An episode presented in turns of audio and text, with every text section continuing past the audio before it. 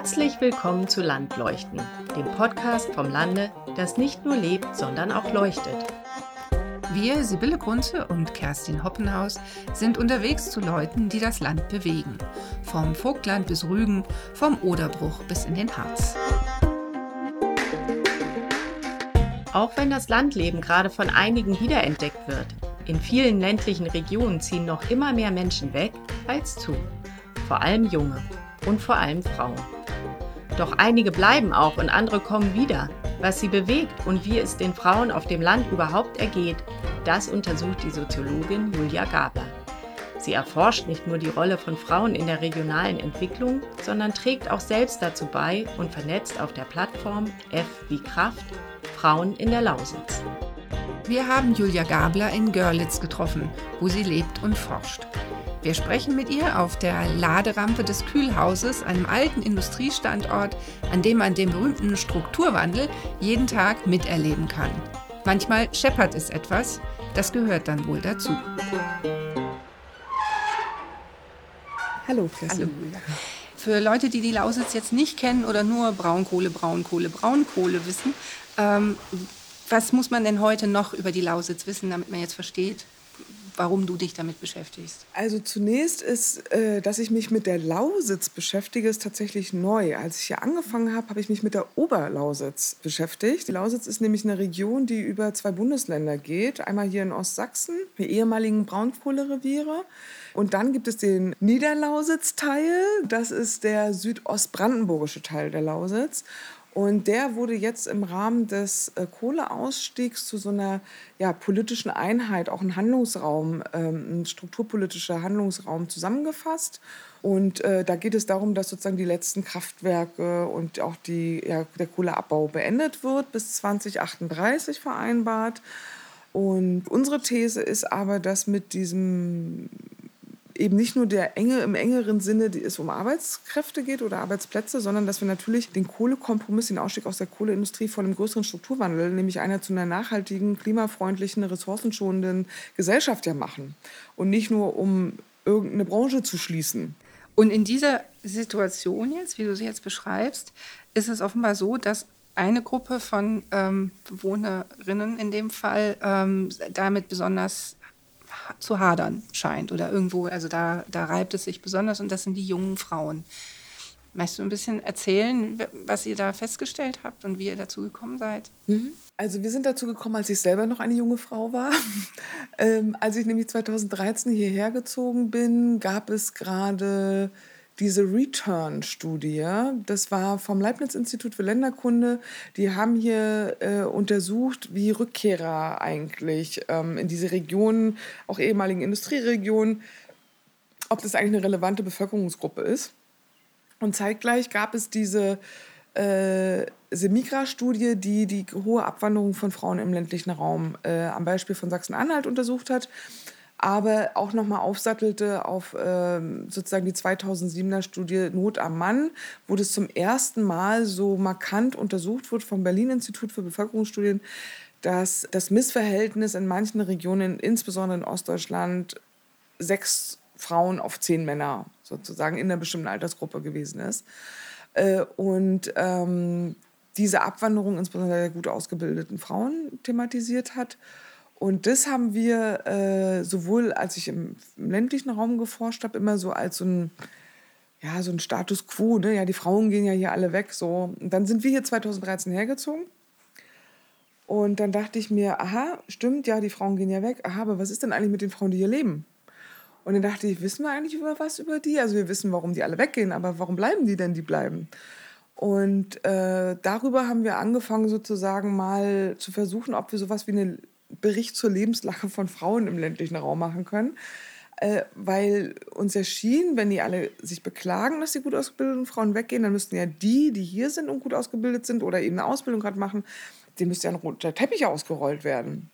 Dem war aber nicht so sondern viele Frauen berichteten, dass sie auch in ihrem ökonomischen, auch berufstätigen oder auch ehrenamtlichen Bereich, äh, wenn er nicht in so einem klassischen äh, ja, unsichtbaren Bereich stattfindet, sondern schon auch mit öffentlichem Anspruch stattgefunden hat, dass sie da immer sich unangenehm als Störfaktor gefühlt haben oder dass man eben sehr prekär gearbeitet hat mit stark befristeten Arbeitsverträgen ähm, und äh, also gar kein so ein Haltemoment sozusagen oder die Frage, ob man versucht, die hier zu halten oder ihnen äh, ihre Lebensverhältnisse ähm, entlang ihrer Bedürfnisse auch mit zu gestalten oder sie zu unterstützen.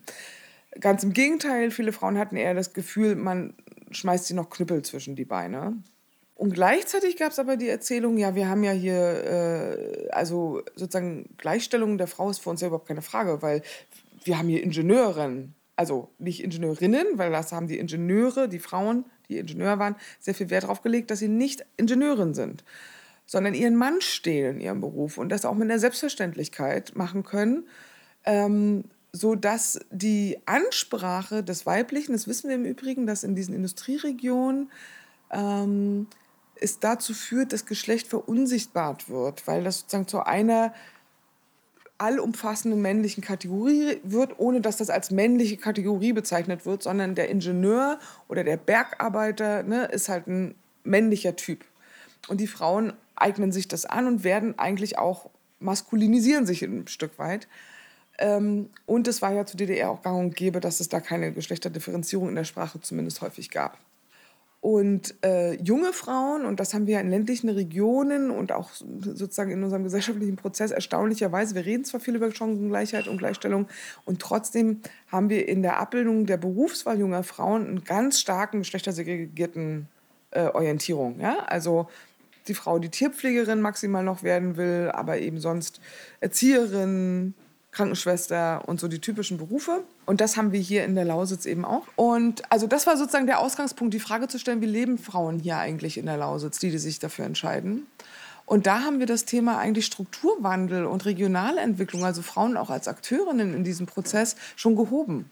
Also noch bevor der Kohleausstieg da war und äh, haben eben festgestellt, dass gerade in den Themenfeldern Daseinsvorsorge, aber auch Gemeinschaftsorte, ähm, lokale Wirtschaftsformen, ähm, Kunsthandwerksformen ähm, wahnsinnig präsent gewesen sind. Und äh, wir haben das eben analysiert, auch als Frauen, als sozusagen Regionalentwicklerinnen und Transformationsakteurinnen, die sehr viel Arbeit sozusagen in den Regionen dafür unternehmen, äh, hier ja, neue Perspektiven und auch neue Strukturen zu entwickeln.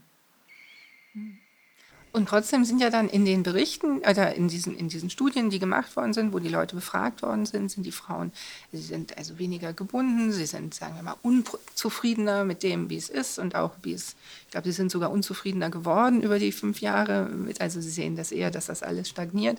Also war diese ganze, das ganze Rühren und Machen und Tun, läuft das so ins Leere oder wie muss man sich das vorstellen? Was ist denn da los? Dass Frauen die ländlichen Regionen, Regionen verlassen, ist überhaupt kein neues Phänomen. Das haben wir mit der Bildungsexpansion in den 60er und 70er Jahren im Übrigen auch in West- und ganz Westeuropa können wir das beobachten. Äh, also wir problematisieren hier auch etwas scharf, was wir eigentlich auch schon sehr lange kennen. Äh, und gleichzeitig ist es hier natürlich auffällig, weil wir eine demografische Situationen haben, die man gerne anders hätte. Und nun können Männer noch keine Kinder alleine bekommen. Wenn das so wäre, dann wäre es auch egal, ob hier Frauen leben. Äh, weil das ist nämlich der Eindruck, der bei vielen Frauen entstanden sind. Sie sollen hier gehalten werden, um Kinder zu bekommen. Äh, und die Vereinbarkeitsfrage von Frauen wird ja auch immer als Frage von Kindertageseinrichtungen behandelt. Frauen sind aber heute schon längst nicht mehr bereit, sozusagen sich allein über ihre Funktion als äh, Mütter von Kindern äh, und auch als berufstätige Mütter, sondern vor allen Dingen auch als, ähm, als Menschen, die ein ja, auch gesellschaftliches und auch ein familiäres, aber auch ein ehrenamtliches und zivilgesellschaftliches Interesse haben. Und wenn sie reduziert werden, dann sie, fühlen sie sich schnell in ihren Chancenstrukturen beschnitten. Und das äh, sehen, glaube ich, auch gerade viele junge Frauen hier, wir hatten gerade einen schönen Beitrag äh, von einer jungen äh, Gymnasiastin aus Weißwasser, die nochmal sehr klar gesagt hat, sie kann ja nachvollziehen, dass Frauen hier ermutigt werden sollen, in MINT-Bereiche zu gehen. Wenn aber die Frauen, die mit diesen Themenfeldern sich nicht ganz vorne sehen, gar nicht der Eindruck vermittelt wird, dass sie hier auch gebraucht werden, dann gehen die halt woanders hin. Und Bürgermeister haben mich nach mancher Präsentation gefragt, ja, Frau Gabler, was machen wir denn jetzt mit den Frauen? Wo ich meine, gehen Sie mal einen Kaffee trinken. Gehen Sie doch mal hin. Wenn Sie wissen, wo die sich treffen, gehen Sie doch mal hin. Fragen Sie, wie geht's denen, was machen die da? Äh, und interessieren Sie sich für sie. Ja?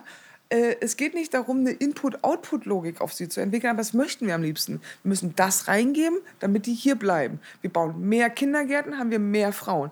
Und das haben wir gesehen, dass das auch in den Regionen, dieses Jahr bis zum Kohleausstieg, denen es gut ging hier im Norden, äh, also die auch über die Kohlegelder verfügt haben und eine Gewerbeeinnahme hatten, die zwar viel in Parkbänke investiert haben, aber wo trotzdem keiner hingekommen ist. Ne? Und dieses Missverständnis, woran liegt es denn eigentlich, dass es nicht nur eine materielle Sequenz hat, sondern auch eine kulturelle Dimension und auch eine partizipative Dimension, das versuchen wir hier dafür zu werben. Genau. Ich habe mal so eine private Facebook-Gruppe gegründet und das hieß, glaube ich, schon Effi Kraft. Genau, Effi Kraft hatte ich das genannt. Weil auch das eine ein, ein, ein Aufnehmen der, äh, der in der Region vorhandenen physikalischen Logik ist. So dieses, es gibt Naturzusammenhänge und Effi Kraft ist auch ein Naturzusammenhang. Und, ähm, und diese unumstößlichen Wahrheiten, die da ja auch ein bisschen hinter so einer naturwissenschaftlichen oder ingenieurwissenschaftlichen äh, Denke stecken. Ne? Wir haben ein Problem, also kriegen wir so und so ist die Lösung. Und ich glaube auch, dass wir dieses eben, diese Frauen sind weg, soll als ein handelbares Problem kommuniziert werden. Ist es aber nicht. Das sind individuelle, höchst komplexe Entscheidungsprozesse, wo man eben nicht nur durch eine viele Parkbänke äh, den Output schafft, oh, jetzt bleiben die Frauen. Also, dass dieses, dieses Ursache-Wirkungsprinzip hier so in Frage steht, das macht doch alle nervös. Ne? Und, ähm, und äh, gleichzeitig will ich ihnen eben überhaupt nicht abstreiten, dass sie wirklich gern was tun wollen. Aber sie wollen ganz klar wissen, was und wie und wie viel davon. Und wenn ich ihnen sage, das kann ich euch nicht sagen, wir müssen ein bisschen rausfinden, da sind dann viele aufgeschmissen. Und dann denke ich aber, wir sind aber in einer Region, die hat schon so viel hier rausgefunden. Lass uns doch mal gucken. Lass uns doch mal die Freude daran auch wieder entdecken. Und, ähm, und das macht mit den Frauen, die wir einladen, dazu deutlich mehr Spaß. Und es war aber auch eine Bedingung, dass das nicht Effi-Feminismus heißt. Nicht feministische Lausitz, sondern was sind die Erzählungen, was sind die Erfahrungen von Frauen hier? Und da haben die sich abgeholt gefühlt, dass die Frauen in der Region erzählen, wie geht es euch eigentlich?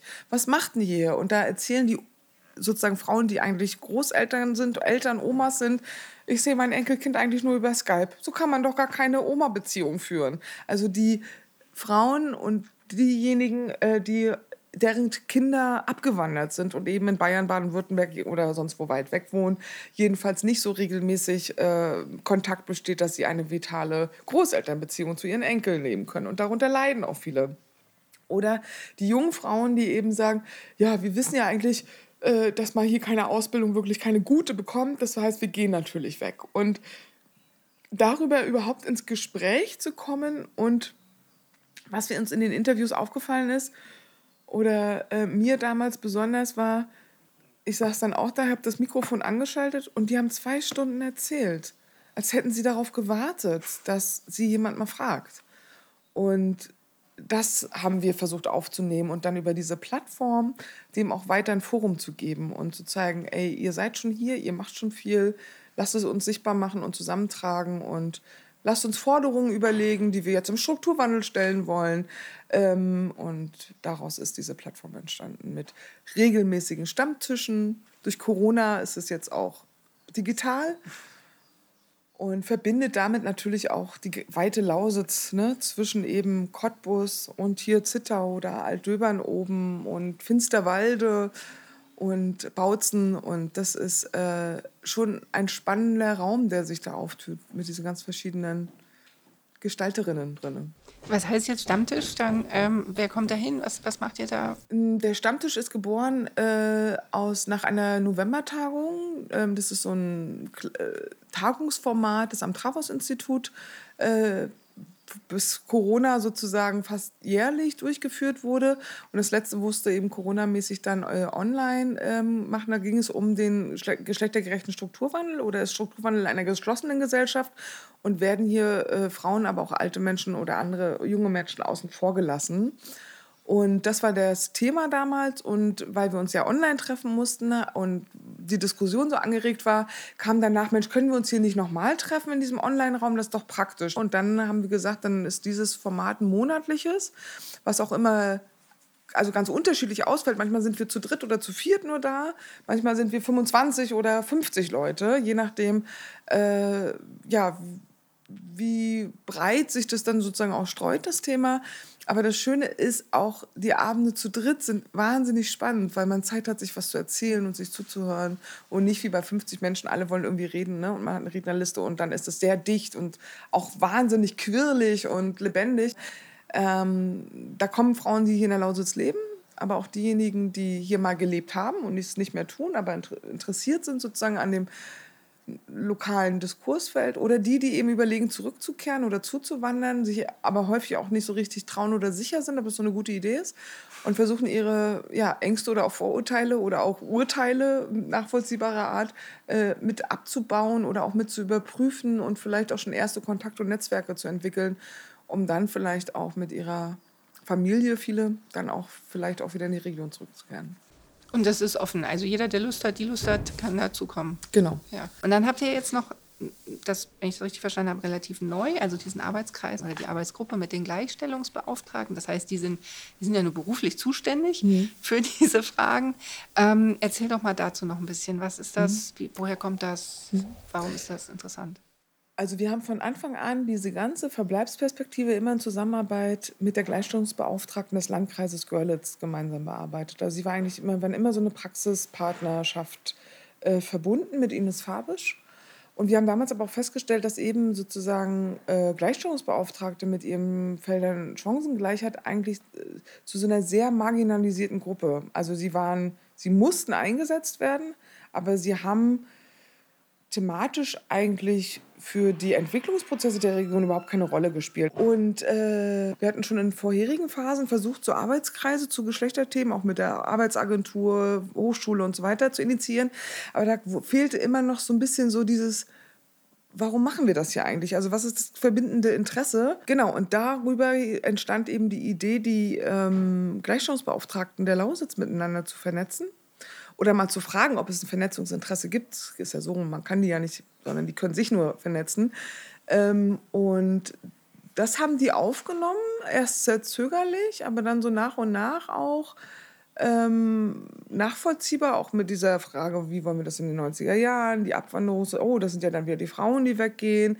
Ähm, und dann mit ihnen darüber zu reden, ja, wäre das heute immer noch so?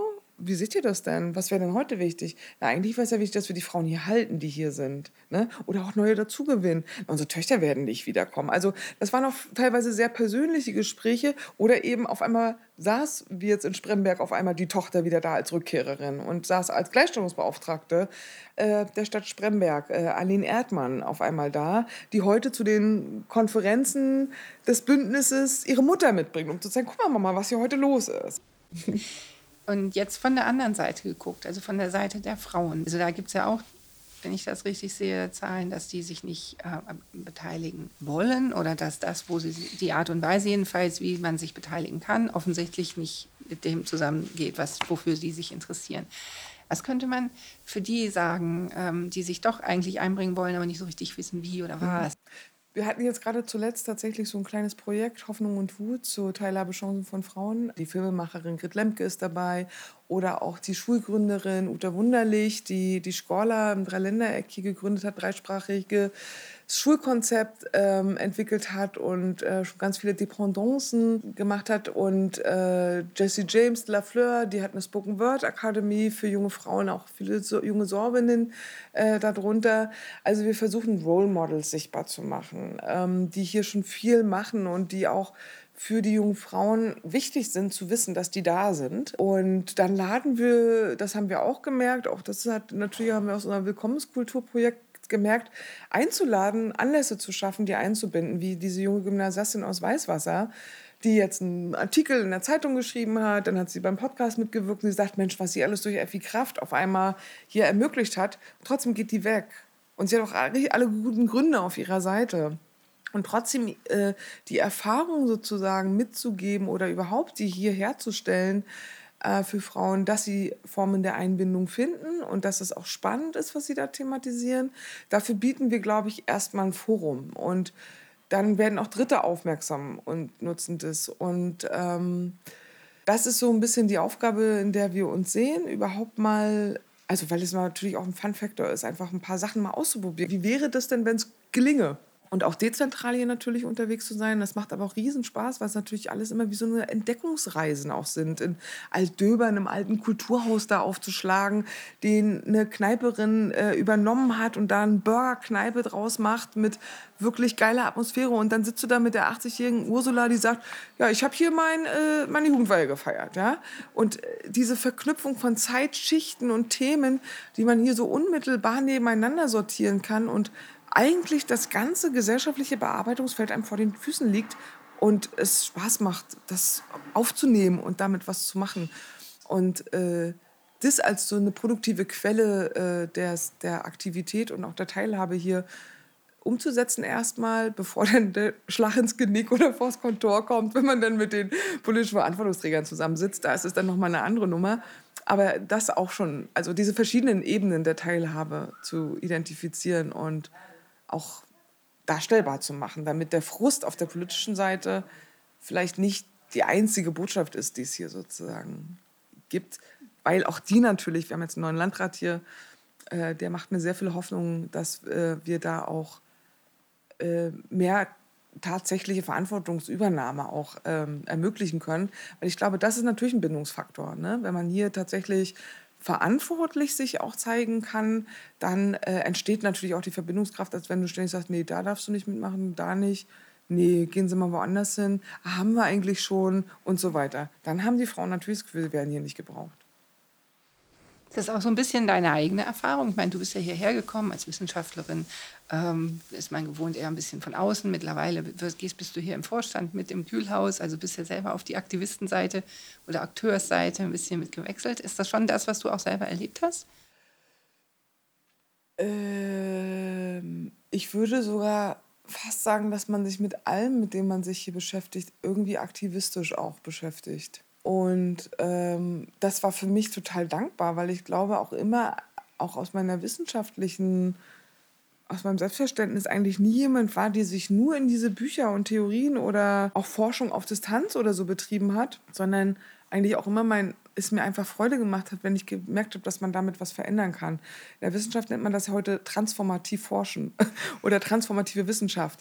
Also, dass Wissenschaftlerinnen und Wissenschaftler stärker dazu aufgerufen werden, das, was sie tun, auch so wirksam zu machen, dass andere damit was anfangen können. Das ist durchaus zwiespältig, ob man nicht Objektivität und ne, eine Parteilichkeit dadurch entsteht. Ich versuche das auch zu reflektieren und auch zu adressieren und zu sagen, ich bin hier eine Akteurin, die mit, mit Interessen im Feld ist. Und ich glaube auch, es für unsere gesellschaftliche Entwicklung hilfreich ist, aus diesen ländlichen Lebensverhältnissen nicht nur gesellschaftliche Wirksamkeit, sondern die gesellschaftlichen Fragen von hier aus zu formulieren.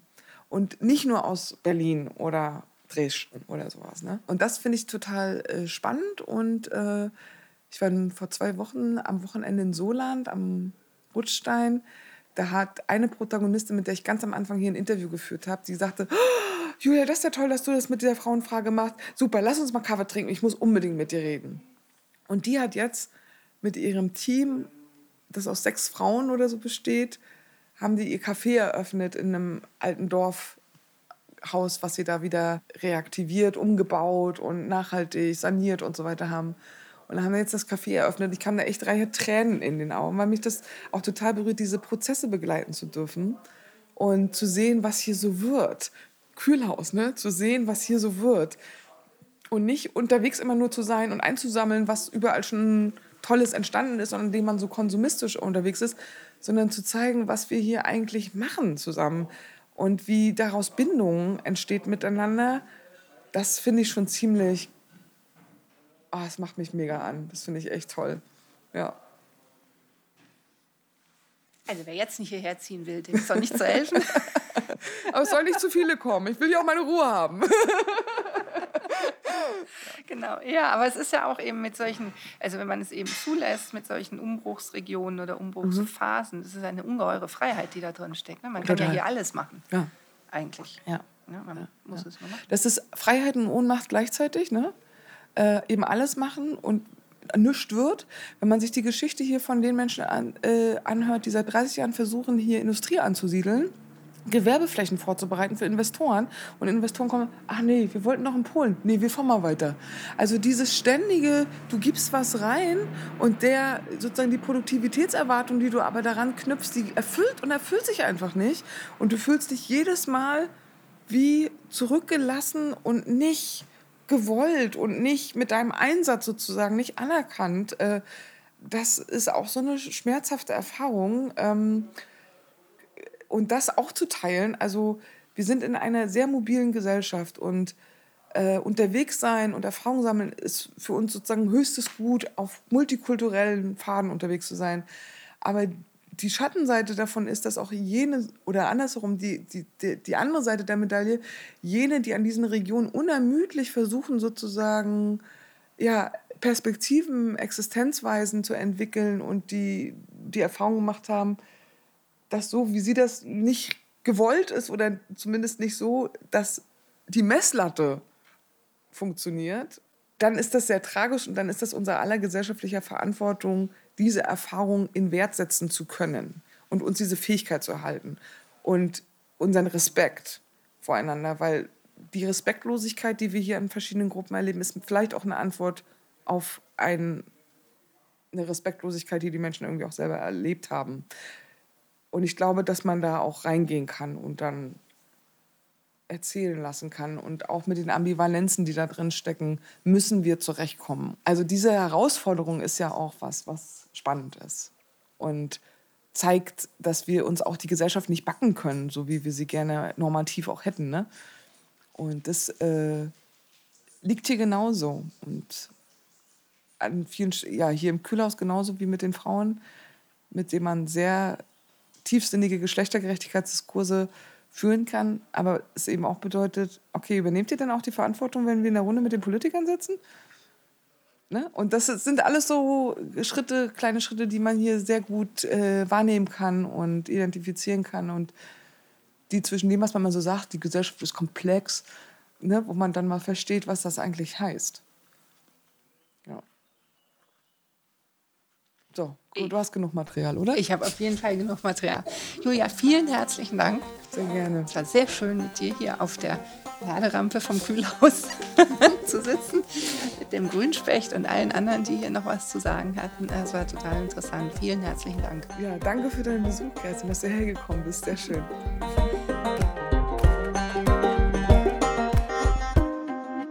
Die Plattform F wie Kraft findet ihr im Internet unter fwkraft.de. Und wenn ihr mehr über das oft genannte Kühlhaus in Görlitz wissen wollt, dann schaut online unter kühlhaus-görlitz.de. Mit UE und OE natürlich. Landleuchten, der Podcast, wird produziert von Kerstin Hoppenhaus und Sibylle Grunze. Musik und Tonbearbeitung hat Andreas Fuchs und das Ganze passiert im Auftrag des Vereins Neuland gewinnen. Mehr Artikel, Inspiration und Wissen für Leute, die auf dem Land etwas bewegen wollen, gibt es auch auf landlebdoch.de und auf Instagram. Bis zum nächsten Mal auf dem Land, das nicht nur lebt, sondern auch leuchtet.